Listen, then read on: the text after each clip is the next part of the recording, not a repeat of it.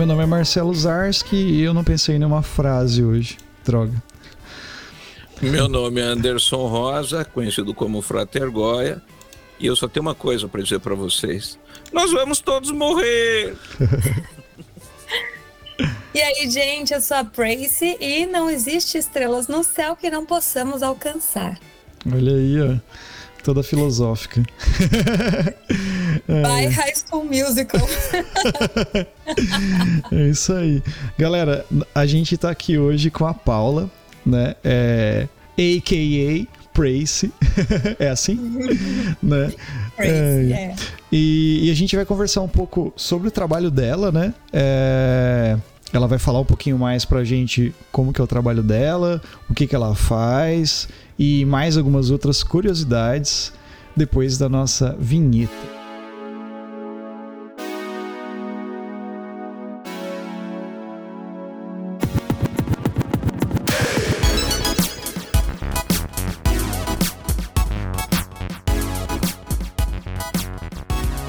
É, Paula, então, assim, pra gente. Eh, posso chamar de Paula ou você prefere que a gente chame de Pracy?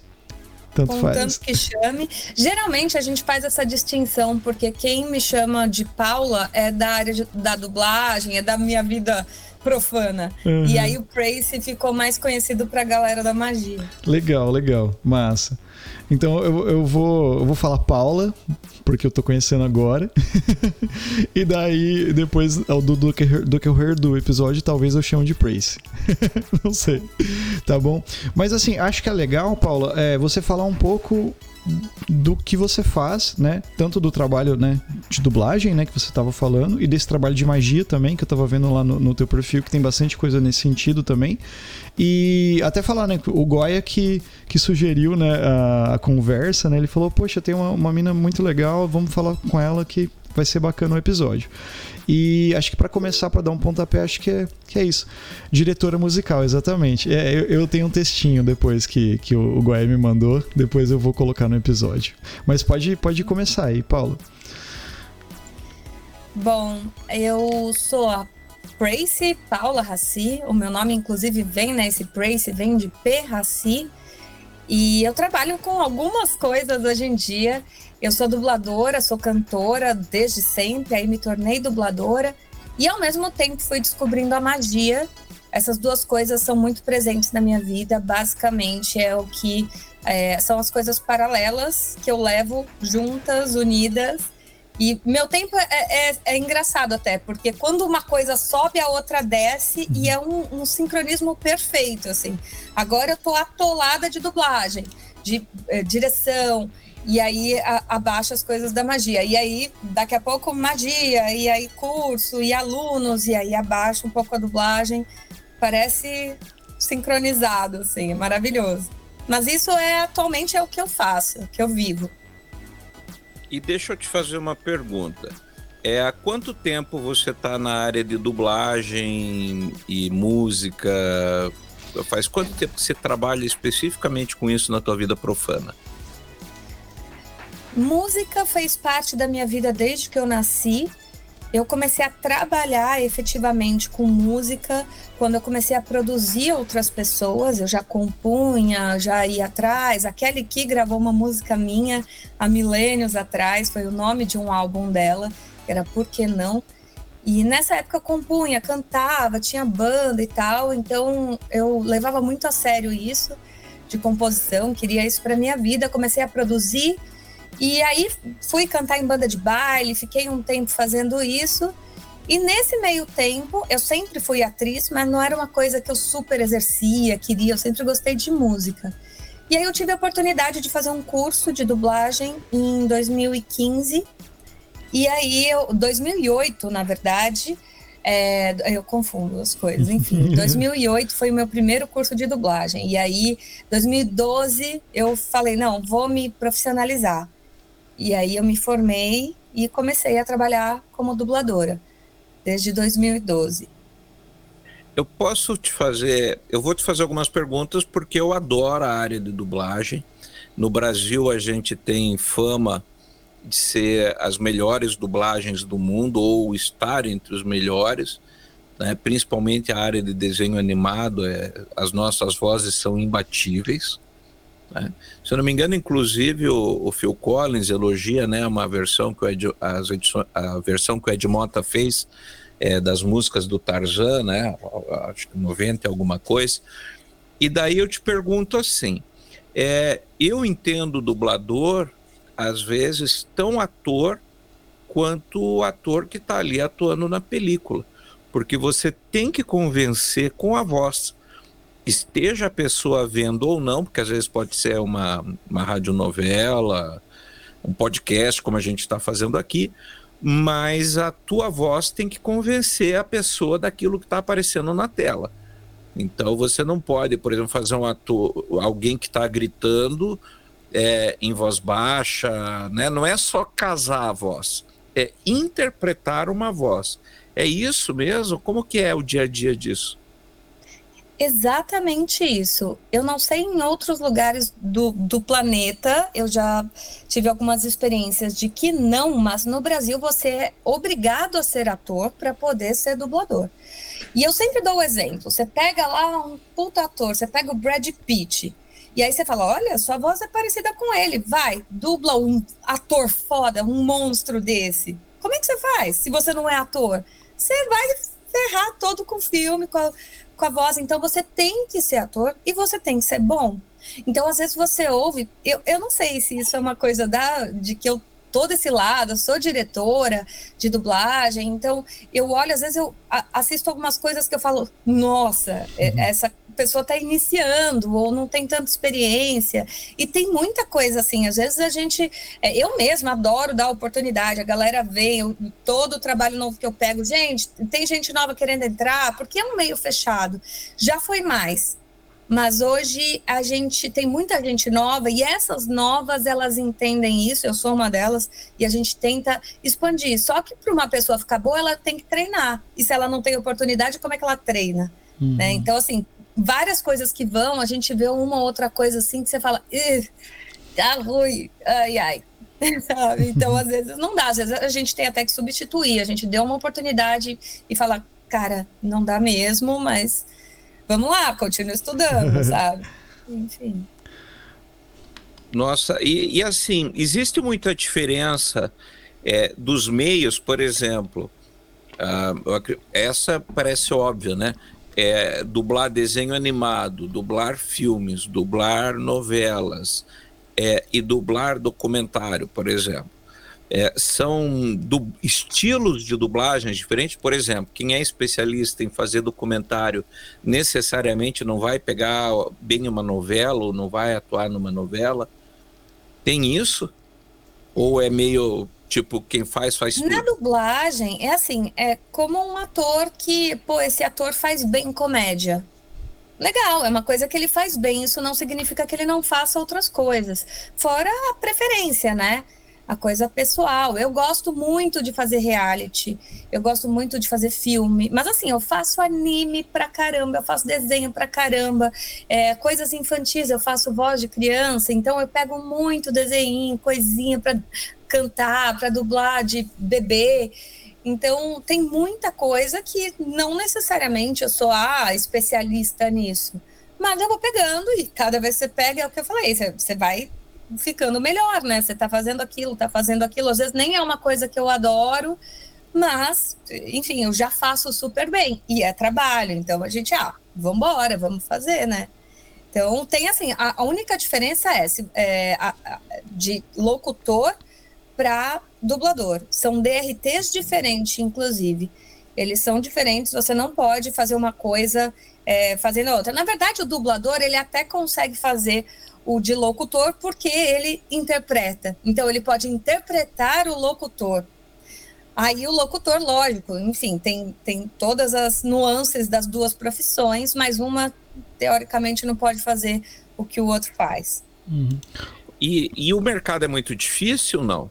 Porque até acho que essa versatilidade também vem disso, né? Eu preciso comer, então não é todo dia que tem desenho animado, que a minha voz vai estar ali, não é todo dia que tem novela e eu tenho que comer, então eu tenho que fazer de, propaganda de farmácia uhum. até. Né? É isso, né? Sim. É, a gente acaba, é, pelo menos por mim e pelas pessoas em volta, né? Eu não conheço tanta gente assim. Eu, é, é, engraçado, né? Porque a gente acaba fazendo uma bolha dos novos, entre aspas. Eu tô há 10 anos aí na dublagem, eu sou do, dos novos. Tem a galera, né? Que é da, da velha guarda. Uhum mas eu sou dessa bolha dos novos e a, a, a, versatilidade que eu vejo entre os meus amigos, eu mesma fazendo uma moça de 40 anos, fazendo uma de 30, fazendo uma de 20, uma de 17, uma de 13, uma de 5 e um de 2. Eu faço todas essas. Então, e eu vejo a galera em volta de mim fazendo isso. E você pega escala de tudo quanto é jeito, porque às vezes ele fala, ah, é, pega aí, ó, faz uma pontinha aqui no episódio tal. Então aí você está fazendo uma enfermeira aqui, que, aqui 30 anos, 20 anos, mas aí no outro tem uma criancinha que só vai, às vezes são coisas pequenas, sabe? Você pega uma e ele fala, ah, já vai para outro episódio. Ah, aqui faz uma senhora. Ah, aqui, vamos lá. Uhum. E aí a gente faz essas dobras que a gente chama na dublagem, né? Ô Paula, e por exemplo, é, isso tudo é feito em um estúdio específico ou você pode fazer bastante coisa de casa, por exemplo, no, no teu estúdio em casa? Como que é, assim? Depois da pandemia, uhum. a, a, tudo mudou. A gente ficou mais ou menos 40 dias, quando entrou mesmo a pandemia, todo mundo em casa, é, 40 dias sem sair, sem dublar, e aí todo mundo começou a ficar desesperado. E antes tinha muito essa coisa de, ó, não pode sair, sigilo, ainda tem. Só que uhum. agora, a gente estando em casa e muitos estúdios continuaram sendo em casa, porque ficou prático para todo mundo.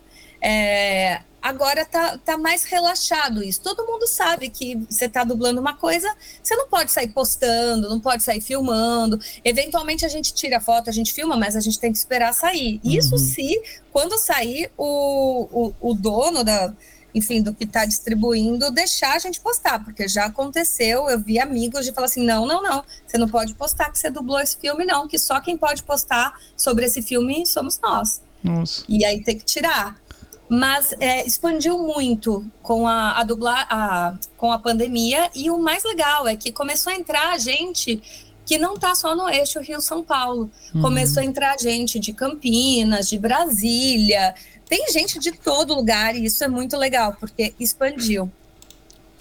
E equipamento é, é muito caro, porque acho que você deve ter uma placa de captura, um bom microfone, né, e um computador que dê conta do recado. É, é, é, basicamente é isso. Sim, na verdade, tem um microfone, você tem que ter um microfone condensador, tenha os requisitos mínimos que geralmente os estúdios pedem, é, uma plaquinha que não necessariamente, é, não necessariamente é necessária, que não é mais uhum. necessária, porque hoje em dia tem os microfones condensadores que são USB, então você já espeta direto no computador.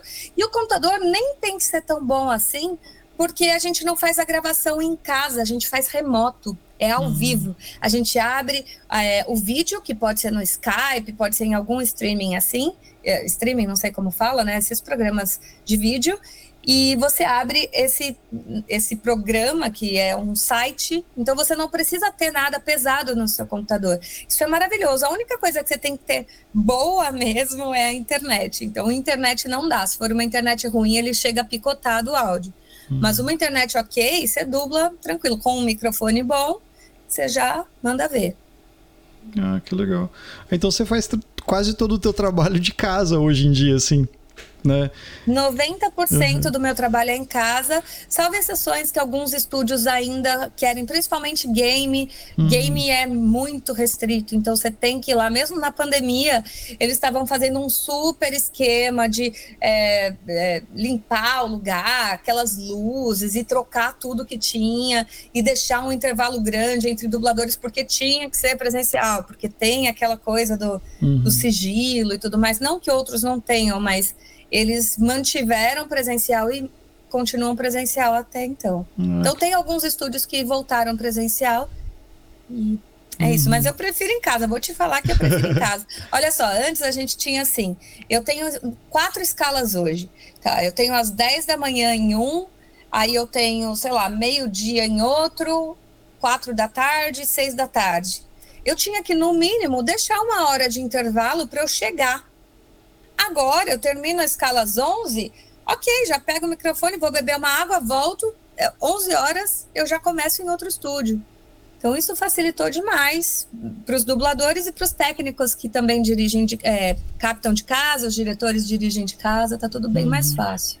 Mas deixa eu fazer uma pergunta. Com isso, também acaba não ficando pior é, para a tua voz, por exemplo? Não cansa mais a tua voz?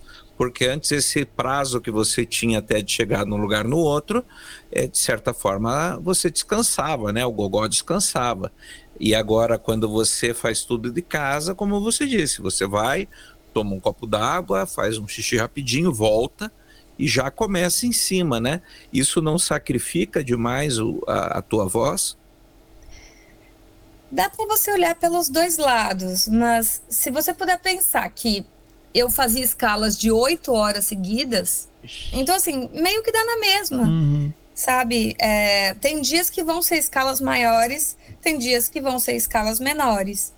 E aí um dia vai compensando o outro e você que, que, né, que lute com o exercício vocal para não ficar rouca. Agora vai fazer game. Nossa senhora, game você é arregaçado de game. É a maioria é, é gritaria. Cuidado! Olha a bomba! Não! Caramba, o que, que você fez de game já, Paula? Assim. Eu fiz Call of Duty. Que legal. Fiz. É, teve um do Star Wars. Rage 2, inclusive meu marido tava jogando esse Rage 2, eu nunca tinha visto. Eu, olha, eu dublei esse jogo, aí eu fico lá assistindo ele jogar só pra ver, ficar falando. Bonitinho. Que legal. Ah, que massa. Esse, por exemplo, o trabalho da dublagem, ainda falando de dublagem, né? Por exemplo, é, é, chega um, um roteiro para você, por exemplo, ah, você pegou um trabalho para fazer, você vai dublar um personagem, alguma coisa ali, chega um roteiro explicando o que, que é o personagem, como é que é um histórico ou não. Olha só, você precisa fazer uma voz X aqui, agora é só isso. Como que funciona? Então, para isso que tem o diretor. Ah. Quando você entra numa escala, você tá com o técnico e o diretor. O diretor conhece a produção que você vai gravar. Então, se for relevante, porque às vezes nem é, às vezes é uma coisa pequena e tal, mas se for relevante, ele te dá muitos detalhes. Ó, você é irmã do cara, você acabou de sair da cadeia e você, ah, eu quero um tom mais triste porque ela é sofrida, sei lá, alguma coisa assim. O diretor vai literalmente te dirigir. Ou mesmo assim, for pequenininho, ele não dá um histórico tão grande. Ele fala, ó, você tá naquela cena e foi, foi atropelado alguém, você tá na rua e fala, ai meu Deus, socorro! É, então é só, só isso, assiste uhum. e vai. Então a gente recebe o texto, ele fala qual é o personagem que a gente vai fazer, dá esse leve, né, essa uhum. coisinha em volta e a gente manda ver. Que massa. Deve ser... E você é diretora também, né? De dublagem. Estou Sou diretora de dublagem uhum. e diretora musical para uhum. dublagem. Então, eu faço adaptações, eu faço toda essa parte de é, transcrever, né, fazer essa, essa versão brasileira uhum. da, da música, que é, as pessoas sempre falam, né, ah, mas não tem nada a ver com a legenda. É, porque é uma versão brasileira e não uma tradução Uhum. Tradução você vai colocar ali na legenda, beleza. Só que você tem que adaptar para soar bem em português. Uhum. E é isso que a gente faz com as músicas. A gente pega, eu faço muito música infantil. Acho que a minha vida basicamente é fazer música infantil. Uhum. Vários canais grandes aí que tem, que eu faço as produções e nossa é, é muito legal ter que mudar tudo porque a intenção lá nos Estados Unidos ou lá na China em outro lugar é outra coisa Uhum. por exemplo, Thanksgiving. No Brasil, dia de ação de graças não faz nem sentido, a gente não fala sobre isso. Uhum. E teve há pouco tempo uma música sobre isso. Como era o nome da música? Gratidão. Eu estava falando sobre a gratidão, que bom que estamos juntos, e não que é o dia de ação de graças. Uhum. Então a gente trabalha nessa adaptação mesmo da música para ela soar bem em português e fazer sentido para brasileiros. Uhum. E mesmo na dublagem, acho que de filme ou reality, qualquer coisa assim, às vezes a, a tradução não cabe na boca, né? E aí você Com também certeza. precisa adaptar para caber no que a pessoa está vendo, né? Porque às vezes fica um textão desse tamanho e, a, e, a, e o gestual é um curtinho desse jeito. E aí você tem Sim. que fazer isso. É, é mais ou menos aí, né? É, é o trabalho do diretor observar isso, mas a gente, com o tempo, com a experiência de dublagem, a gente já assiste o filme, a, a cena, lendo o texto e a gente já sabe o que cabe e o que não cabe. E aí a gente já sugere. E às vezes já pergunta para o diretor se é uma mudança muito drástica, ou o, o diretor mesmo já, já sugere: ó, oh, isso aqui não vai caber, tenta outra coisa, faz isso aqui. Então é um trabalho em conjunto. Né? E é, eu acho que a experiência dos dois somadas é muito positiva. E por isso a gente vê tão bem assim a dublagem né, bem falada e fala: caramba, o negócio é legal, porque a gente tem esse cuidado. Uhum. É, e só um pouquinho, Marcelo. Não, pode falar. Só continuar na, na, nessa linha aí que a gente estava vendo. Uhum. É, e daí, assim, é porque eu penso assim, por exemplo, que nem mangá, eu acho, ou desenho em geral, o mangá ele tem uma expressividade maior, mas acho que desenho em geral acaba sendo um pouco mais difícil de, de dublar, né? Porque você não tem tanta expressão facial é, com, a, com, a, boca, nada, né? Então você tem que meio é, construir de acordo com o que você está percebendo ali da cena, né? Não tem isso. Eu vou te dizer que eu acho mais fácil quando não tem assim. Porque você tá vendo a intenção da cena. Ele tá triste ou ele tá feliz? Ele tá bravo? Ele tá falando com alguém? Ele bufou? Então, é uma. É, eu acho que a foto ali tá, tá, tá fácil. E o que você fizer é, é, muito mais fácil caber do que você pegar uma expressão humana. E, tipo, o que, que ela tá passando com aquele rosto, com aquele olhar? É, esses dias eu tava num, num estúdio e eu estava dublando uma novela e até eu conversei com a diretora, ela, nossa, você pega, né, esses detalhezinhos da expressão e, e eu achei engraçado ela falar isso, porque isso é o básico. Se a pessoa tá, sabe, ai, não sei, ah, ah sabe, as expressões que faz com a cara, né, com o rosto, isso é o, o mínimo. Vai é, mudar a forma que você fala, vai mudar a forma que você solta o ar, que você puxa o ar. Então, eu acho que é, acaba sendo mais complicado, apesar de hoje, automático, eu não penso sobre isso quando eu tô dublando, eu simplesmente faço. Uhum. E por isso que você. Por isso que tem que ser atriz e ator, né? Até, né? Por, por causa né? desse tipo de coisa.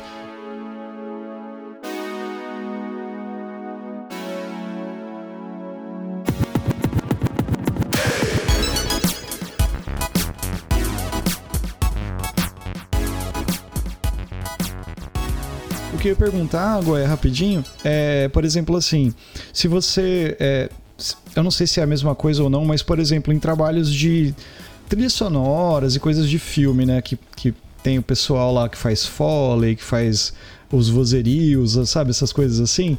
Você já fez alguma coisa, tipo ala, essas coisas assim, sabe? Ah, um monte de gente aqui, sabe, para fazer esse tipo de coisa, ou não? É só dublagem específica, sabe? Só alguma coisa específica de dublagem mesmo? Ou você já fez essas outras coisas, ou faz essas outras coisas também?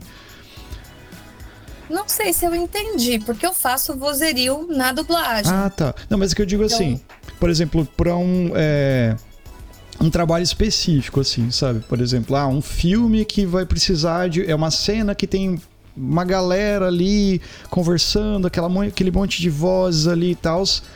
Especificamente, eu preciso, o diretor precisa, ou a diretora precisa que você que, que tenha aquela pessoas falando várias coisas aleatórias ali para compor uma cena, vamos dizer assim. Isso é feito na dublagem. Ah, seria o trabalho de atriz ah, mesmo, ah, estar e, presencialmente, e, é isso? É, é, é, não, daí no caso só na dublagem mesmo, só no som mesmo. Que por exemplo ah, assim. Sim, mas então. É na dublagem isso? Isso chama vozerio. Ah, sim. Antes, antigamente a galera fazia junto e tal. Uhum. Vozes de fundo como uma TV na sala. Isso, então, a gente grava isso. Ah, isso... A gente grava. Então fala assim, ó, você vai fazer a mulher da TV. Ah, então tá, tá, dois conversando na frente uhum. e a mulher. Ah, hoje a temperatura vai ser não sei o que e a gente não sei o que, blá blá blá. Então você faz, você é escalada para isso. Entendi. Ó, vozerio de bar. Galera tá festejando ali que é sexta-noite, happy hour tal. Então, ah, eu quero mais uma. Ah, traz aqui. Ai, tira uma foto. Sabe, coisas aleatórias que você uhum. sai falando. Isso sozinha. Hoje em dia é tudo sozinho. É mesmo. Muito raramente você é escalada com outras pessoas. Para vozerio é até um pouco mais comum. uhum. é, de ter duas, três pessoas ao mesmo tempo no estúdio, mas geralmente não. Geralmente é sozinho. E você ia ter que fazer. No caso, você tem que fazer um monte de, de vozes aleatórias, assim, seria? Ou. Ou às vezes Na não, verdade, às vezes é a sua própria voz. Uhum. É a sua própria voz, mas as histórias são aleatórias. Ah, então, tem vezes que eu tô dublando, eu falo, gente, acabou meu estoque de história, não sei mais o que falar. Entendi. Não, era, era essa pergunta que eu queria fazer, mas você já, já explicou. Porque eu imaginei que, que era diferente, né? Imaginei que, que eram várias pessoas, você era escalada só para um. Ó, você vai fazer especificamente isso, e daí outra pessoa ia fazer outra coisa. Então. Mas mais ou menos isso. Uhum. Só que, é, é, por exemplo, no vozerio, você. Ah, você vai fazer só vozerio num filme, por uhum. exemplo. Você não vai fazer ponta nem nada. Você vai em todos os vozerios do filme, o vozerio da escola, o vozerio do escritório o vozerio da rua quando aconteceu um acidente. Você vai em todos. E aí, uhum. todas as pessoas que eles escalam para isso, não é que ela vai dublar aquela específica. Uhum. A não ser que a, o diretor tá vendo e fala assim: ah, tem uma mulher que levantou e abriu a boca, assim, faz ela. Uhum. Aí você faz, mas assim, sem texto, você vai entendendo a cena e falando. Entendi. Vozerio tipo, é um tipo negócio que você precisa ter repertório. Entendi. Tipo o filme da Marvel com Thanos destruindo uma cidade, aí você vai fazer gente gritando no fundo, uhum. alguém falando meu bebê. Vai, Corinthians. É. é. e rola de colocar umas piadas assim no meio ou não pode? Às vezes rola, uhum. às vezes rola. A gente tenta, como a gente faz a adaptação, né? Não é, não é a tradução, é a versão brasileira e tem que fazer sentido em português. Então a gente faz as nossas piadas. Teve uma, um anime que eu dublei que a menina, uma das menininhas, eu, eu dublei ela, mas eu também estava dirigindo. É, uma que contracenava comigo, ela era um milho, era um, uma espiga de milho. Ela tinha um lacinho de milho, enfim, ela era um milho. Uhum. E aí tava, eles estavam no meio da lava e não sei o que, corre, não sei o que, correndo. Ah, mas a piada foi fácil, né? Eu vou virar pipoca! É isso, sabe? Mas é uma coisa que não tinha no japonês. Uhum. E a gente colocou e ficou bonitinho, ficou engraçadinho. Tinha tudo a ver com a cena. Não sei se eles não pensaram e tal, mas pintou essa ideia e a gente uhum. colocou. A gente geralmente tem uma certa liberdade, a não ser que o cliente seja muito específico. Ó, tem que ser exatamente. É, tinha uma novela que eu estava fazendo, que era uma novela portuguesa, e a gente não podia nem adaptar muito para falar como falava no Brasil. Eles queriam muito certinho como falava ali. No máximo, trocar as palavras que não fazem sentido para a gente no Brasil, mas a ordem, sabe? O português é, de Portugal, ele é bem diferente, né? Bem mais e a formal, gente... né? É, e a gente não conseguia mudar tanto. Até que no final da novela eu vi que eles foram é, amansando o negócio e aí falou, não, tá bom, já, já foi melhorando. Uhum. É, e, não, e, e, é engraçado, por exemplo, uma, uma dublagem que para mim ficou histórica é a dublagem do primeira do primeiro desenho dos Incríveis da Pixar, Disney Pixar, né? Ficou fabulosa porque eles adaptam tudo. É, tem lá o, porto, o, o professor, é o diretor, é o, o professor, né, do, do Flecha que é que é de Portugal. Aí eles usam muito piadas paulistas, uhum. né? Durante a, o desenho falam de, de, ruas de São Paulo que tem a perseguição. Olha, né? Tá tendo assalto a banco na, na Avenida Paulista, papapá. Então você percebe muito isso. Se você prestar atenção, você vai percebendo essa dublagem geográfica, digamos assim, né? E eu tenho uma pergunta para ti, Paula. Como é que você envelhece a voz? Porque, por exemplo, fazer uma voz mais de criança, todo mundo mais ou menos fala, né? Inclusive quando em começo de namoro é muito comum. Agora ninguém faz uma voz de velho num fim de namoro. Né?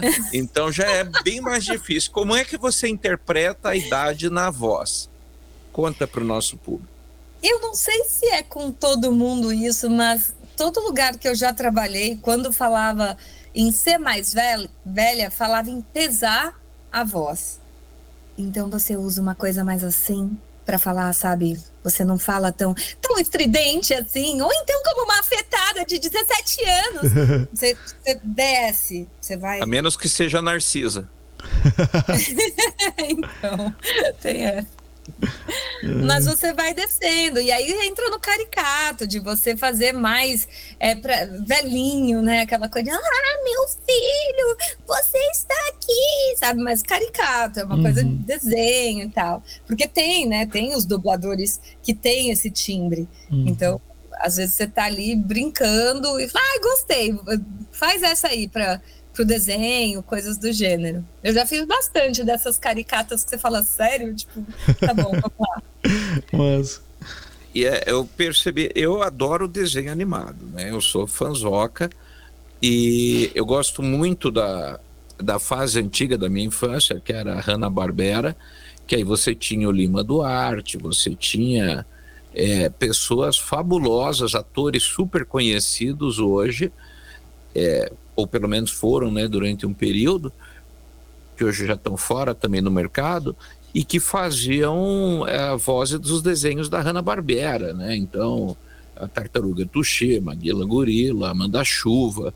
E aí, esses dias eu estava vendo essa leva de desenhos e eu me surpreendi, aliás, fica a dica para não só para vocês, mas para o ouvinte que está aqui acompanhando. É, pegue esses desenhos antigos, por exemplo, o próprio Scooby-Doo, é, que é bem final dos anos 60, e você fica impressionado com o português daquela turma. Você vê num desenho animado a frase construída com português assim quase castiço, sabe? Uma, uma, uma linguagem que hoje não se vê nem no colégio, nem o professor usa. E aí você vê que tinha naquela época no desenho animado era um português mais formal, apesar de ser um desenho animado, do que o português que se usa hoje. É, eu fiquei sur eu me surpreendi com isso, assim, eu não tinha a, a, lembrança nossa nunca é nunca é assim, né? Sim. Mas eu tô vendo 40 anos depois um desenho, eu falo, nossa, gente, é impressionante. É, faça, experimente, deve ter no YouTube alguns episódios é, antigos, né? Tuxê, Dundum, é, é, Manda-Chuva. O que, que eu estava vendo era um, é, Corrida Maluca, Manda-Chuva. Né? É, o Manda-Chuva me chamou a atenção, o Alligator me chamou a atenção e, o, e os Flintstones. Né, as primeira, a primeira temporada dos Flintstones. É impressionante que eles fazem as vozes de desenho animado, mas um português perfeito né? com, com frase, é, períodos longos, com pontuação correta. Você fala, nossa, gente, que pouquíssima gíria, ou gíria bem do período ali, né? Muito é, pontual, mas no geral um, um português assim que você vê que hoje quase não, não existe mais. Uhum. Sim, porque a gente, eu acho que a gente quer ouvir, né, uma coisa que é mais o que a gente está acostumado no dia a dia. Então, se, se chegar uma coisa toda formal. Uma vez eu dublei um filme é, que era da, do Holocausto, era super pesado, assim, era uma história de amor acontecendo ali no meio. E o diretor, na, na hora eu não me toquei, mas o diretor também não se tocou e eu só dublei, como eu sempre faço, do jeito que eu falo naquela época. Mas eu levei uma comida de rabo. Hum. Como assim você dubla? Mas eu nem me toquei. Eu tive que redublar o filme inteiro, mais formal, sabe? Mas não é a menininha afetada de 17 anos, sabe? Uhum. É um negócio lá atrás. Então é um negócio todo sério, sabe? A gente teve que fazer. Eu nem me toquei. Aí, a partir daí, isso foi lá no começo da carreira.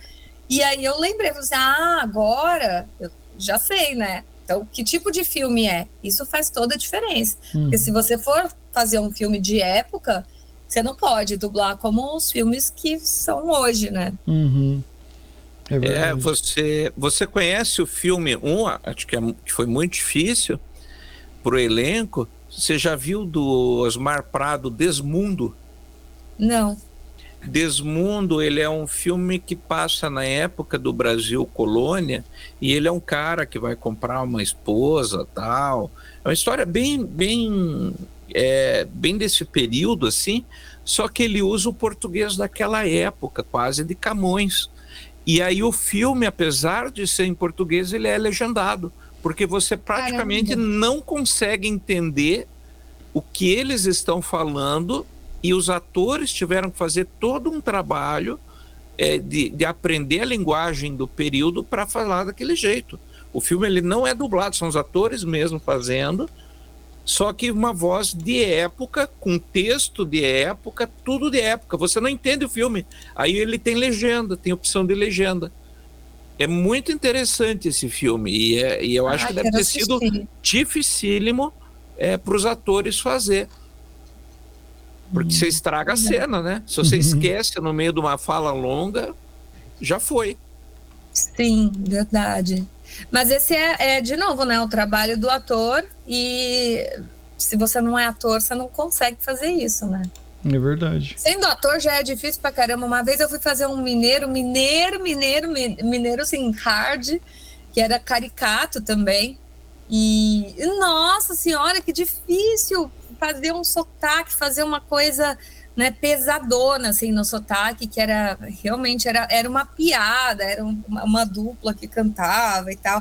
E aí eles, ah, por que, uai? Sabe, umas coisas assim, uhum. gente, que difícil, né? então é, é um trabalho complicado. Se você não é ator, pegar esses trejeitos pro ator já é, imagina para quem não é, né? Uhum. Nossa, o... é, eu Pode falar, agora. Não, vai, Marcelo, vai. Não, é, eu, eu ia perguntar, é porque assim, eu tava, eu abri aqui o perfil da, da Paula aqui no, no Instagram, daí tá, né, dubladora, cantora, diretora musical e mentora de magia mental. Aí eu ia puxar esse assunto. É minha, minha.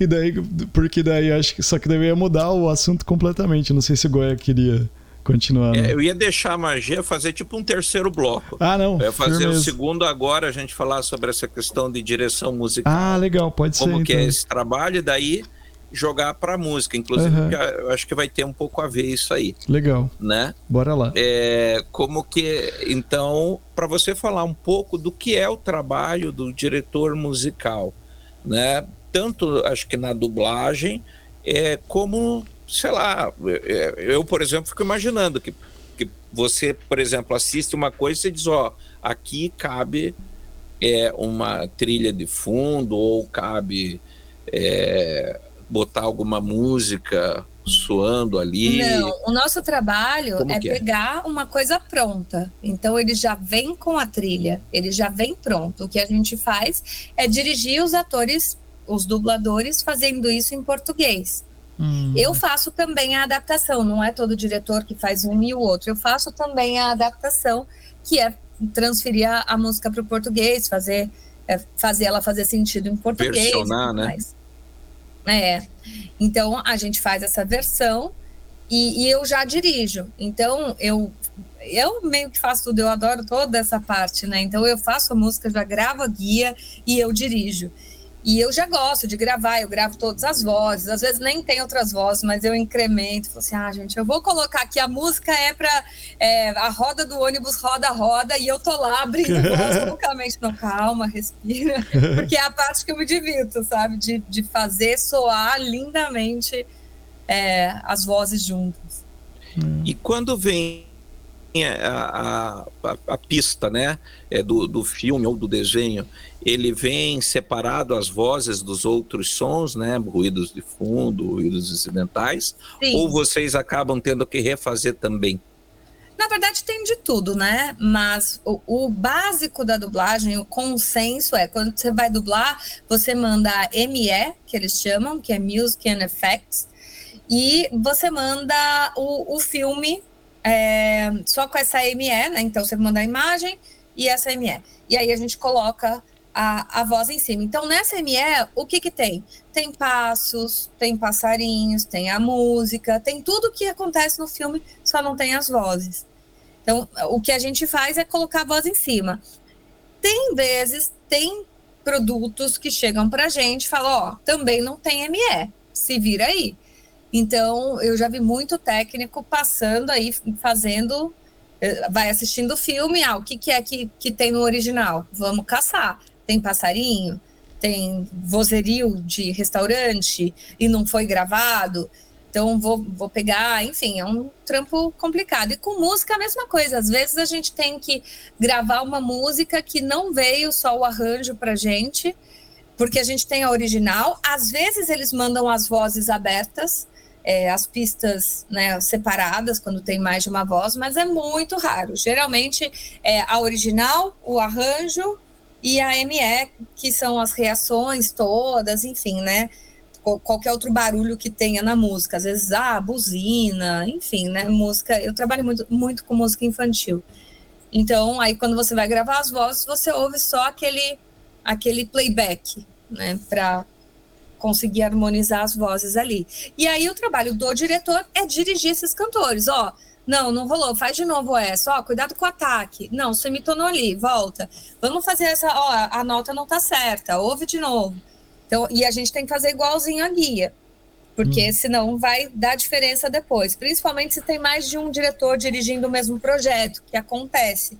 Então eu estou dirigindo um, você está dirigindo outro dublador no mesmo projeto. Se o dublador faz alguma coisa diferente da guia, aí já não sinca as palavras, um faz uma palavra mais rápida, outro faz a palavra mais devagar, ferrou. Por isso a gente tem que dirigir o gato se esfregando no computador, gente. Ele, a gente tem que dirigir é, para ficar igualzinho a guia, para evitar problemas depois, para não ter que regravar e tal. Entendi. E, e me diz uma coisa, é, é, muito, é muito diferente você dirigir, por exemplo, é, uma, uma trilha, por exemplo, né, versionar uma trilha adulta ou uma trilha infantil? É, tem, tem alguma que seja difícil ou as duas têm o mesmo nível de dificuldade? Eu acho que o infantil, eles esperam menos complexidade. Aliás, é até bom. Vou rimar mar com ar, é melhor do que, sabe, fazer uma coisa completamente uma rima inusitada, alguma coisa assim. Então, eu tenho eu tenho essa liberdade de, de rimar essas coisas mais fáceis, que é o que um bebê vai ouvir, vai falar, tá bom, mar, ar, ele sabe o que é, sabe? E aí uma, uma música, quando ela vai né, ficando um pouco mais madura, você tem que ir melhorando essas rimas. Quando uhum. tem rima, enfim, né? Essa ideia, enfim, a forma que passa. Ó, um exemplo é, que eu acho bem interessante. Eu gosto muito de Frozen, né? As, as músicas de Frozen. E se você vai ver as, as, a letra da Let It Go mesmo, né? Livre estou, livre estou nossa, olha a complexidade dessa letra, tanto em inglês, é fractais. Eu acho que foi a primeira vez que eu ouvi fractais na minha vida, foi com, com Let It Go, sabe? Então, é, profusão, profusão, gente, tipo... Então, isso é uma coisa que já é uma coisa mais adulta, não é, é... E é engraçado eu falar que isso é uma coisa mais adulta, porque é um desenho e é infantil, mas é que eu trabalho muito com é, a lá galinha pintadinha, coisas do uhum. gênero, que é bem para bebezinhos mesmo. Então aí a gente tenta evitar palavras difíceis, que a gente pensa, e se o bebê quiser cantar? Ele vai saber o que é profusão? Fractais? Melhor não ainda, vamos facilitar, né? Então essa é a, acho que é a principal diferença de uma música, né? Mais para cima e uma mais para baixo em idade. Uhum.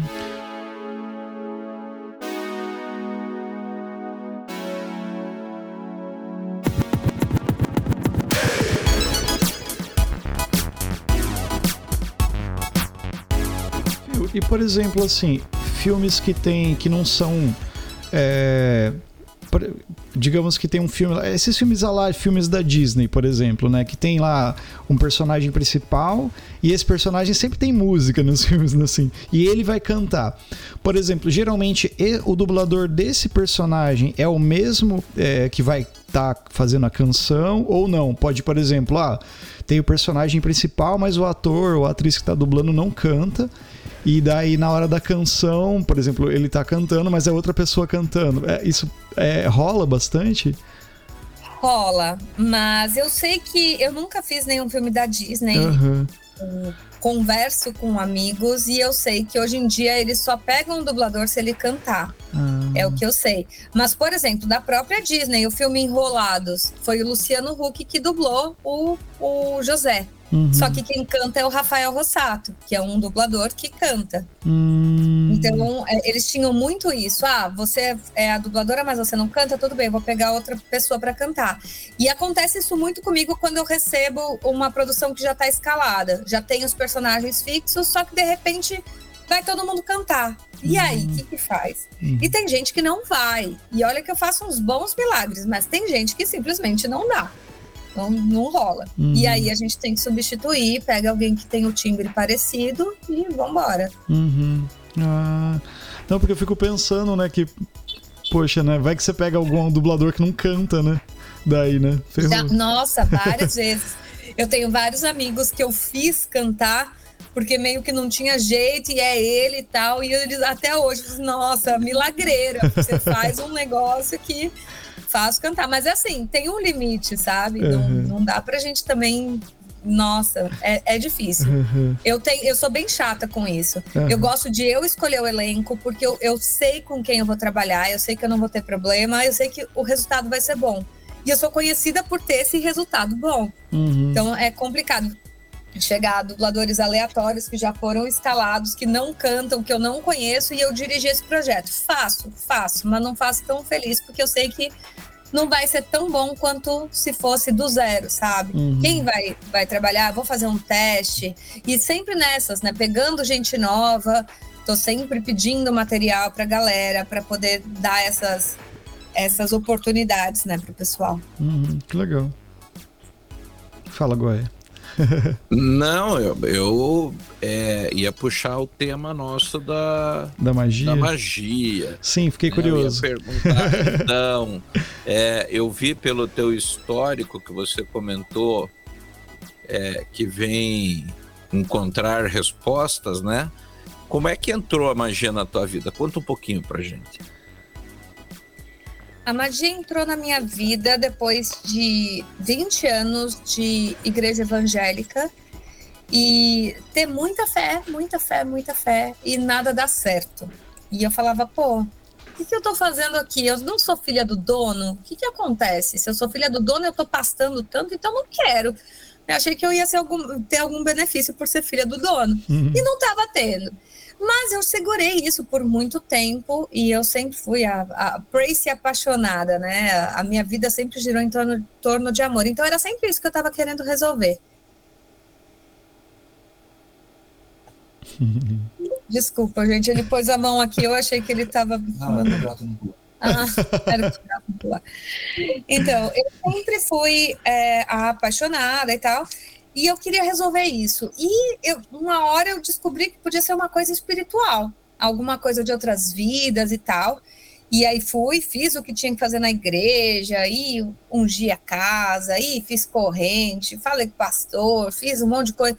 E não funcionava, ainda estava na mesma. Foi aí que eu falei: talvez eu esteja procurando no lugar errado. Se é alguma coisa espiritual e a igreja acha que tudo é do capeta e não tirou o capeta, então vamos lá, vamos tentar ser amiga do capeta para ver o que, que ele quer. Uhum. Foi aí que eu comecei a, a estudar, eu comecei a procurar outras coisas.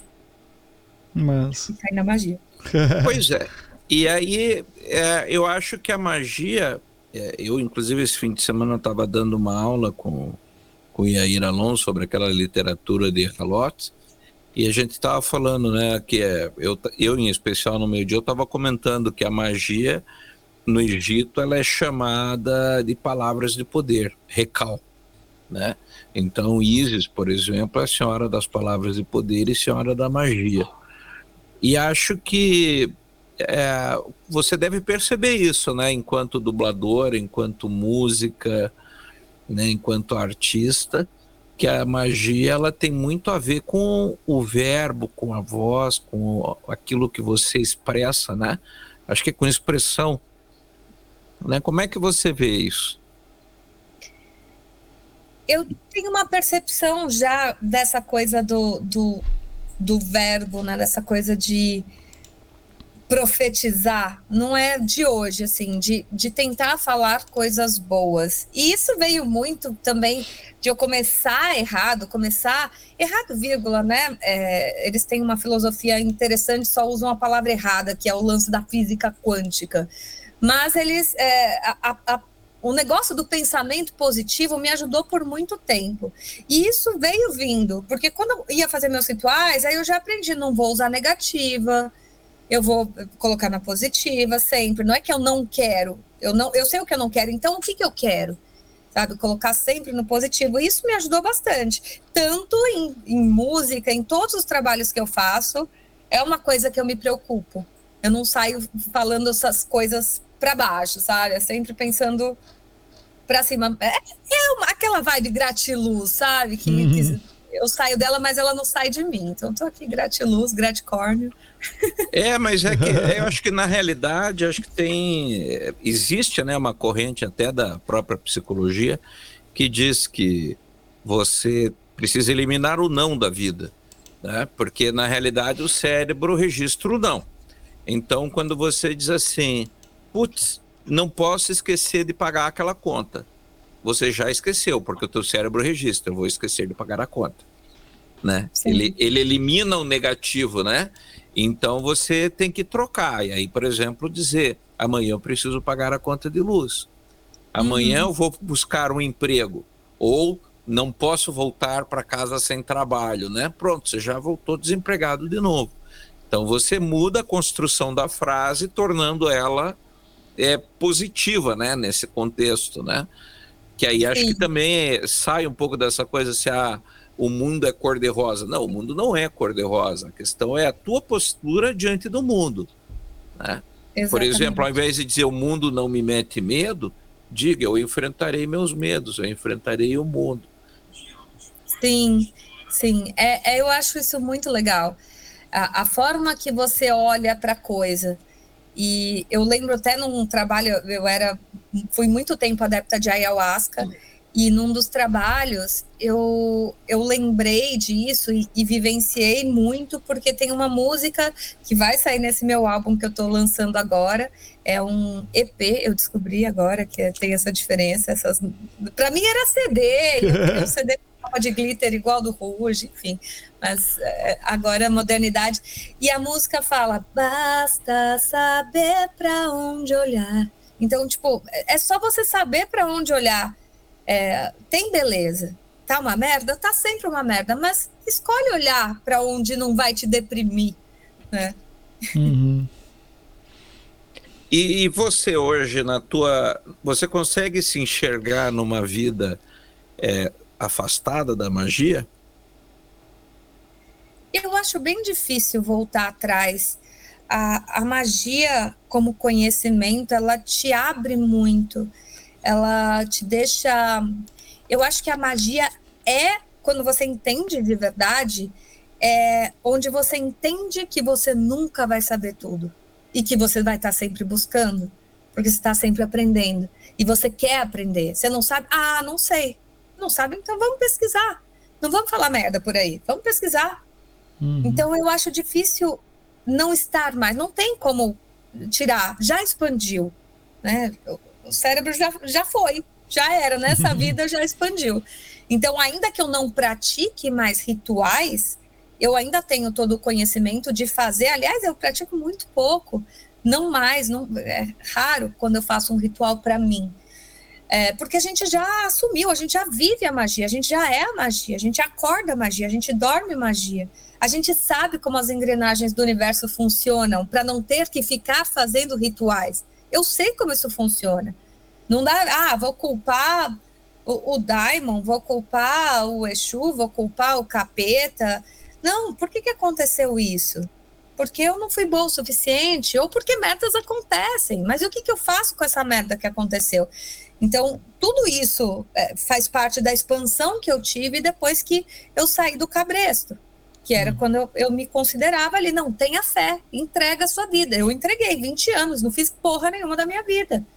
Quando você pega para você, toma posse da vida que é tua, aí sim você pode para onde você quer ir. É você que dirige. Para de deixar o ônibus na, na mão do outro, não tem ninguém lá na frente dirigindo. Uhum. Então, eu acho que isso mudou muito, assim, não tem como voltar atrás, não tem como desvincular mais da magia. É, eu acho que a magia, dentro do que você está comentando, acaba caindo muito no que o Sêneca dizia, né? Não existem bons ventos para quem não sabe onde vai. E acho que até para quem está aí ouvindo a gente, eu pelo menos entendo, você acabou de dizer isso, a magia como conhecimento, mas principalmente que a pessoa comum, na realidade, ela vai batendo cabeça, né? Então ela vai tentando, que nem carrinho de bate-bate. Né? Ela vai dar a cabeçada aqui, dar a cabeçada ali. E acho que quando você começa a, a estudar a magia e a compreender como o universo funciona, aí é o que você disse, você assume o leme e você diz agora, vai acontecer merda, mas é a minha merda. Não é, eu não sou obrigado a engolir merda alheia.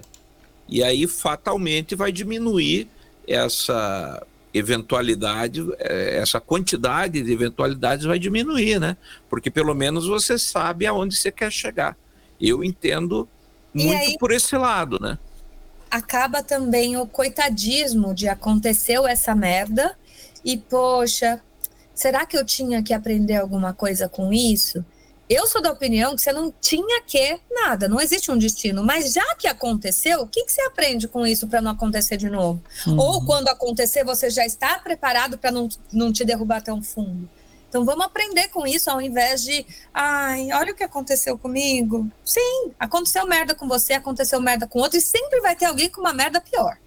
Então, assim, se quiser competição, vai ter sempre.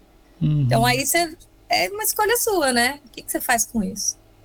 E no teu ver, a magia, então, ela é, não é, é uma questão de credulidade, não é aquela magia que o pessoal chama de magia, é, como que é, animista, né?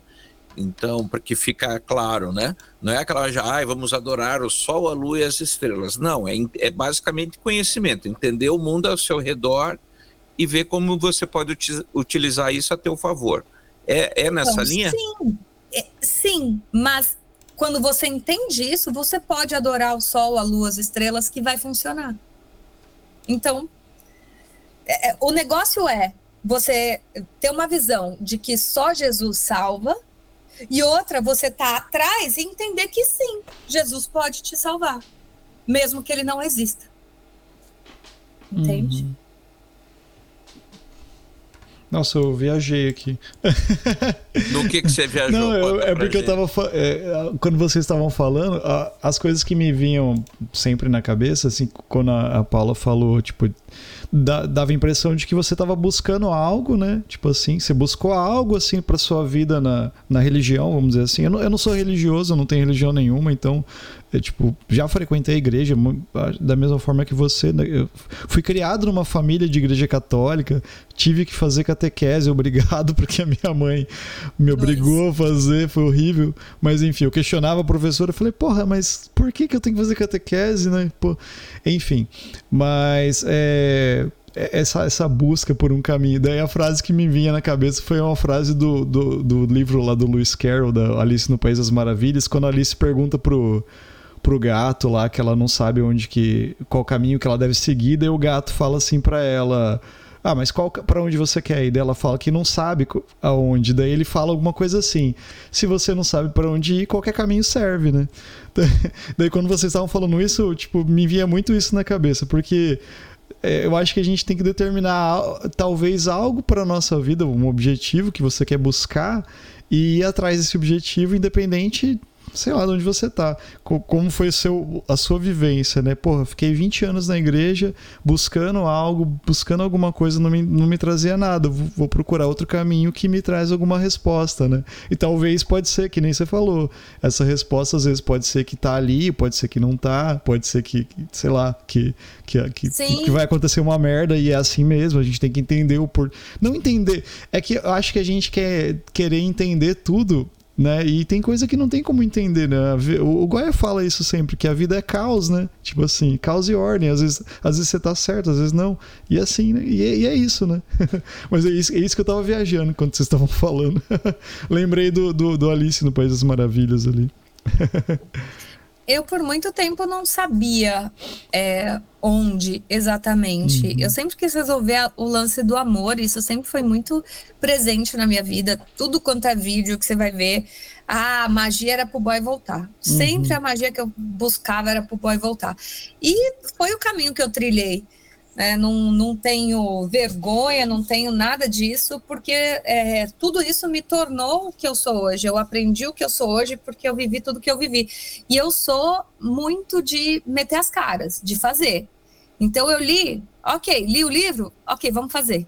Em seguida, ah, ficar dois anos estudando. Que nada. Eu terminar, fechava o livro e falei, tá bom, cadê? Preciso do, do triângulo, do tapete, preciso do quê? Vamos fazer. E eu fazia. Me dei mal várias vezes. De fazer pedido errado, de pegar uma energia aleatória que ficava mal. E aprendi assim, tentando. E aí, conforme eu ia aprendendo e as coisas iam melhorando, porque eu tentava, aí eu me interessava assim, ah, peraí, deixa eu entender o que, que foi que eu fiz. Uhum. E aí eu ia uhum. estudar. Então foi, foi diferente. Eu lia qualquer coisa, ia fazer, e depois que eu ia fazer, ah, peraí, deixa eu entender o que, que foi que eu fiz aqui. E nessas que foram indo, porque começou todo com uma com uma, uma descoberta de mim, que era o nome do meu canal antes, na descoberta de mim. Então, com toda essa descoberta da magia, de rituais, de descobrir essas engrenagens, de como funcionava, para depois realmente ter um embasamento do que, que eu estava fazendo. Uhum. Demorou. e, e, a magia é para você? É, como você define ela hoje? Ela é coisa do demo? Ou é demo para um, demo para outro? Se for do demo, eu sou o próprio demo. Mas é, né? É, quando você come da árvore do conhecimento, você não é expulso do paraíso? A magia não é o conhecimento? Tá uhum. explicado, é do demo pra caralho. Porque você vai ter conhecimento, você vai saber, você não vai, desculpa, se você vai aprender magia, você não vai mais poder culpar Jesus, Deus, é, a inveja do amiguinho. Uhum. Você vai ter que trazer o negócio para si. A responsabilidade é tua. Ah, mas a inveja ele é muito invejoso. E por que, que isso está te afetando, Jesus? O que, que você está fazendo errado que isso está te afetando dessa forma?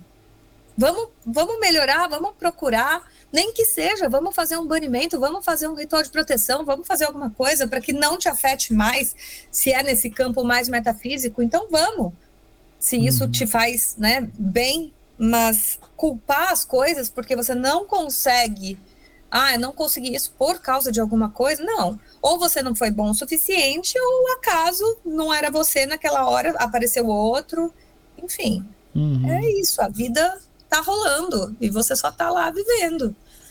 É, agora aproveita, pega. Tá e no começo o teu canal se chamava Na Descoberta de Mim. Sim. E hoje, qual é o nome dele? Hoje em dia é o Magia com Tracy. Eu confesso que eu gostava muito do Na Descoberta de Mim. Eu tenho um livro, eu escrevi um livro com esse nome. Uhum. E eu não mudaria mas por questões de marketing a gente teve que unificar todas as minhas redes, cada uma era um nome diferente. Hum. Então todas as minhas redes agora são Magia com Tracy. Então, mas o Na Descoberta de mim tá, tá no meu coração.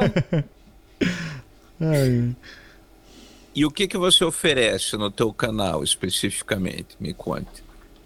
Eu falo muito de empoderamento. Como eu vim da igreja e de um lugar onde eles falavam sou pequeno demais, tipo, não sou pequeno demais, não sou teu servo, que servo caralho, não. Eu vim dali e eu via o quanto é, as pessoas é, achavam lindo você se diminuir. Confundido, e... confundindo humildade e humilhação. Uhum. É isso, é isso. E, enfim, é isso que eu falo. Eu tento empoderar a pessoa para primeiro tirar todo esse medo dela. Eu explico para ela racionalizar sobre isso. Vamos pensar sobre o que você está falando? Ah, porque você vai para o inferno. O que é o inferno? O que é o bem e o mal? Eu trago essas questões para ela pensar. Eu falo muito, eu tenho um, um, evento que eu faço que chama Mestre do Destino. Eventualmente eu faço. Uhum. É, aliás, já faz bastante tempo, provavelmente em breve faremos de novo. Mas nesse, nesse evento eu falo todas essas questões para ela pensar. E eu falo, eu estou falando para você não acreditar em Deus? Não, eu estou falando para você questionar. Porque se você, depois de questionar tudo isso, ainda quiser acreditar em Deus, você não vai estar tá sendo um idiota. Você não vai estar tá lá por medo, você não vai estar tá lá porque alguém mandou, você vai estar tá lá porque verdadeiramente você quis. E sabe que por muita, muito tempo minha fé foi assim, porque eu era da Universal. Eu não era burra, eu sabia o que, o que rolava. Eu vi todas as reportagens que todo mundo viu da Universal. Eu me importava? Não, eu escolhi estar lá. Eu fui de outras e tudo mais, mas eu escolhi ter fé em Deus naquela época. E olha que eu nem conhecia magia. Eu queria botar minha fé em alguma coisa e eu falei, eu gosto de acreditar em Deus, então estarei aqui, estarei louvando, estarei orando. E fiquei muito tempo lá, mas é, é essa questão. Quando eu precisei realmente de uma ajuda espiritual, eu não tive na igreja. Foi aí que, que saiu. E hoje em dia eu empodero essas pessoas. As pessoas sempre vêm com depoimentos no meu canal. Cara, você mudou minha vida, abriu os meus olhos, eu tinha medo. E, e principalmente já tem um tempo que eu tô trazendo bastante para essa área do amor, que é a área que né, sempre me moveu. Todo o meu canal é sobre isso, o meu livro inteiro é sobre isso. O livro conta desde quando eu deixei de ser evangélica até quando eu encontrei magia e comecei a praticar. E tudo isso passando por histórias de amor, com caras que eu me envolvia. E o, o que, que eu ia aprendendo com cada história até chegar na magia, saindo totalmente do cristianismo. Uhum. Que massa. E faz quanto tempo que você está na magia? Na magia, eu descobri a, a Goetia em 2015. E por isso você falou, ah, quanto tempo? Eu já, já falei 2015. Não, 2015 é, é magia, dublagem foi antes. Mas eu descobri a Goethe, eu já conhecia o Ica, eu comecei a fazer um curso e, ah, e rituais e aprender e não sei o quê. E aí eu, nossa, sério, mas que legal. Só que não. Uhum. Eu achava tudo muito paz e amor, sabe? Aí a gota d'água foi num do, dos livros que a gente estava seguindo, um ritual. Ele falava assim: e não se preocupe, que se for para ser, vai ser. Se for para ser, eu tô fazendo o quê? Fazendo magia? Uhum. Fazendo um ritual para se for para ser? Não, eu quero fazer o negócio acontecer. E aí, nesse curso, eu ouvi a palavra Goetia com um professor falando: Ah, você é trevosa, você curte Goetia. Aí eu já, nota mental, procurar o que, que é Goetia. e se Deus não me queria, vamos ver se o capeta quer. E aí eu fui para Goetia e foi quando eu mergulhei. A maioria das minhas experiências foram com Goetia em todo esse início. E depois eu peguei gosto, aprendi e sigo até hoje é, curtindo o Paranauê. Mas... Muito legal, muito legal. É, eu acho que é, é, impressionante a gente ver. É, e, e, eu, por exemplo, eu, tenho um, eu faço muito diários, assim, né? Que eu vou sempre anotando, eu tenho sempre um caderninho. E aí eu peguei uma época, eu estava com dois, um para as coisas de magia e outro para notas profanas, né? E daí, num deles, eu escrevi assim: sabe de uma coisa? Vai ser tudo aqui, porque eu sou uma pessoa só, né? Eu não sou o super-homem, né? Que é o Clark Kent, daí tem um alter ego, né? O Frater Goya e o Anderson são a mesma coisa. Então, é o Frater Goya que vai atender lá no estado às 40 horas e que se compadece com o servidor ao mesmo tempo que é o Anderson que vai ouvir alguém reclamar da Previdência, por exemplo, é, quando está estudando comigo. Então, sou a mesma pessoa, eu não há necessidade de eu me fragmentar. Né? E acho que você mostra muito isso no teu discurso, assim, que você está aplicando é, todas essas coisas para você constroem quem você é e não é, compartimentos separados, assim. A Prace dubladora, praise maga, praise cantora, né? Não é a Barbie Profissões. Hum. a, a galera fala isso, que eu sou cheia das profissões e nunca envelheço. eu sou a Barbie. Mas é isso, eu faço todas essas coisas, mas eu, eu reúno, né? Tudo faz, é tudo uma coisa só. É tudo, tudo eu. E, e uma coisa vai impulsionando a outra. Eu já fiz inúmeros rituais, por exemplo, para música, para ter mais percepção, para trabalhos de música. E, enfim, as coisas vão se, se interligando, né? Então, uhum. acho que vai misturando tudo. Legal. Oh, que massa. Acho que temos um episódio, Goya, que é... Eu para não ficar muito temos. Para não ficar muito eu tarde. falei para ela, daria para a gente fazer inúmeros episódios Sim. com ela, né? Vamos fazer mais. E, e, é, não, e é boa de conversa. ah, eu sou, se deixar, fico pra vamos, é, vamos fazer mais. Não, mas é só acho que pra gente, pra gente não estender muito, né, pro ouvinte, e pra gente ir encaminhando para um final, é, eu, eu gostaria de agradecer, tipo, prazer em te conhecer pessoalmente, assim, pessoalmente, virtualmente, né? Hoje em dia é assim, né? Assim mesmo. e muito obrigado, assim, eu, eu, eu falo pro Goya, né? Eu, eu sou o cara cético daqui, sabe? Então eu sempre falo é, que eu sempre me surpreendo no final. a gente fez vários programas assim, porque o papo é tão legal, assim, eu acho tão bacana, então que pra, pra, pra mim só soma, assim, sabe? E eu acho que para quem tá. Mas eu acho legal, eu acho legal esse ceticismo. Uhum. Eu sempre fui muito assim, e eu queria que existisse. Uhum. Então, quando eu decidi voltar a acreditar em Deus, que eu, eu fiquei um tempo né, afastada, e com 19 que eu voltei mesmo, uhum. e eu, eu falei, cara, tem que existir. Porque senão é aquela coisa, né, que o cristão sempre fala, uhum. pelo menos eu vejo, né, nessa minha área que eu estive, é, se não existir, para que, que a gente está aqui? E hoje eu vejo para que, que a gente está aqui. Uhum. Eu não preciso de uma coisa maior para justificar o porquê eu estou aqui. Eu tô, tô aqui porque aconteceu. Agora, o que, que eu faço com isso? Exatamente. Eu estou fazendo o melhor que eu posso, eu estou fazendo coisas grandes, eu tenho, sabe, quero ajudar o mundo, ajudar todos os gatinhos, sei lá, eu quero, sabe? A vida é maravilhosa, eu não preciso de alguém me dando um propósito. E, e, isso porque eu era cética, mas eu queria uhum. acreditar. Porque eu não acreditava, eu falava, gente, não, não tem, mas eu queria tanto. Uhum. E aí que eu me deixei e, e, e, eu fui muito. Aliás, eu tive uma, uma fase de. É, aí a gente volta tudo para a mas eu tive uma fase de. É, nossa, mas eu não acredito mais nada. O que, que eu faço? Eu dou curso de magia, eu dou eu ensino, falo de rituais e eu não acredito. Na verdade, não era que eu não acredito. Eu entendi o que funcionava, então eu sabia que eu não precisava fazer nada daquilo. Uhum. Então teve um, um, uma, um espaço na minha vida que deu um tilt. Aí eu falei: o que, que eu faço da minha vida? Eu não sabia. E aí foi quando eu, eu depois de um tempo, é, eu, eu me permiti, eu, eu, entendi, é o que a gente estava falando, de é, se você entendeu, não tem problema você adorar o sol, mas você não vai estar adorando o sol porque, ai meu Deus, o sol, uhum. você entendeu que vai funcionar para você. Uhum. Mas esse é o ponto. Eu entendi, então eu posso usar. Eu vou dar um workshop de varinha mágica agora esse mês. A, a gente vai ter um workshop quinta-feira de, de diamonds. Vamos lidar com diamond. Eu acredito em diamond como espírito? Não. Acredito como entidade divina? Não.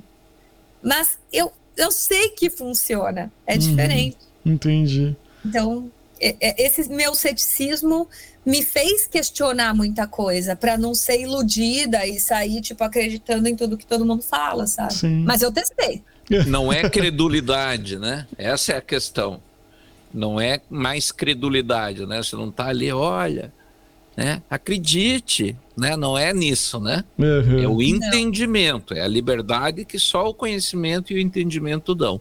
Uhum. Exatamente, exatamente. Daí você não precisa ter fé. Exatamente. É que daí, às vezes, é, é o que acontece com a religião, né? Tipo, dá a impressão de que é mais um controle social para manter as pessoas, talvez, olhando para uma coisa só e, sei lá, do que um sei lá, do que fazer o bem ou, ou qualquer outra coisa que eles pregam. Até porque o bem para eles é, é, é, relativo, né? Para cada uhum. pessoa é relativo. E os próprios cristãos, eles me é, desejam o bem, falando que um dia eu vou ter um câncer. Hum? E aí quero ver para quem que você vai pedir quando você tiver um câncer, quando Deus pesar a mão sobre você. É, quero ver você bem, bem, bem fudido, é. É né? Tipo isso, né? ai, ai. Aí você tem que responder sim. Eu quero que Deus te dê em dobro tudo que você deseja para mim. Uhum. Amém. Glória a Deus. Então, Tracy, é, eu como Marcelo é, só agradeço, é, porque eu, na verdade, eu quero que você nos, nos, diga ainda na tua fala, na tua despedida, é, como achar você Sim. no mundo virtual e no mundo real. Né? Você existe, apesar de ser uma inteligência virtual, você também é uma inteligência física né? Sou artificial. É. a gente, a gente revela. É uma personagem inventada especificamente para esse. A gente revela no final, né? Revela no final. É, ah, a gente conversou agora com o chat aqui agora o tempo todo. Né? Daí ela e... fala com a voz da mulher do, do Google. Isso. E... e aí, ó. né? Então, assim, é, de novo, né? É, eu tenho muito a agradecer a tua disposição de vir conversar com a gente, de estar aqui. É, você é fabulosa, né? Você, eu confesso que eu conhecia muito pouco. É, Para mim, você era o adendo ao Nino. Né? E, e hoje eu percebo que você é um indivíduo é, de altura similar ou até maior que o próprio Nino, ele que se cuide, uhum. né?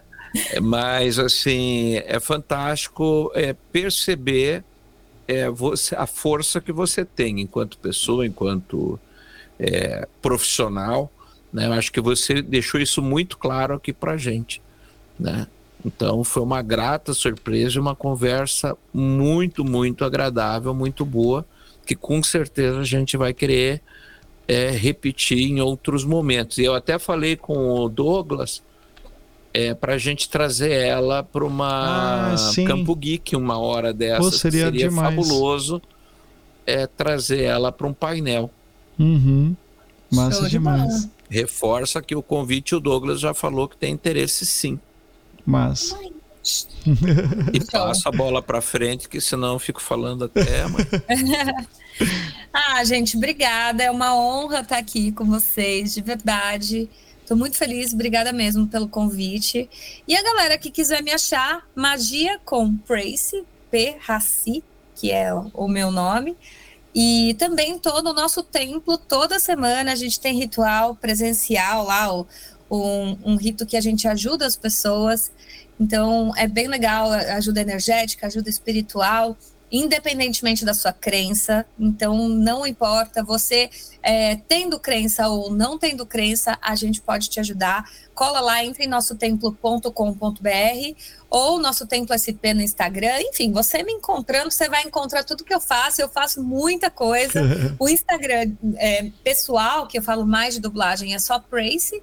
E aí, se você quiser ver da, das magias todas, é o Magia com Praise. E aí tem YouTube, tem TikTok e tudo mais. Mas. ai, ai. Deixa eu finalizar aqui então, gente. Muito obrigado você que ficou até o final. É isso aí.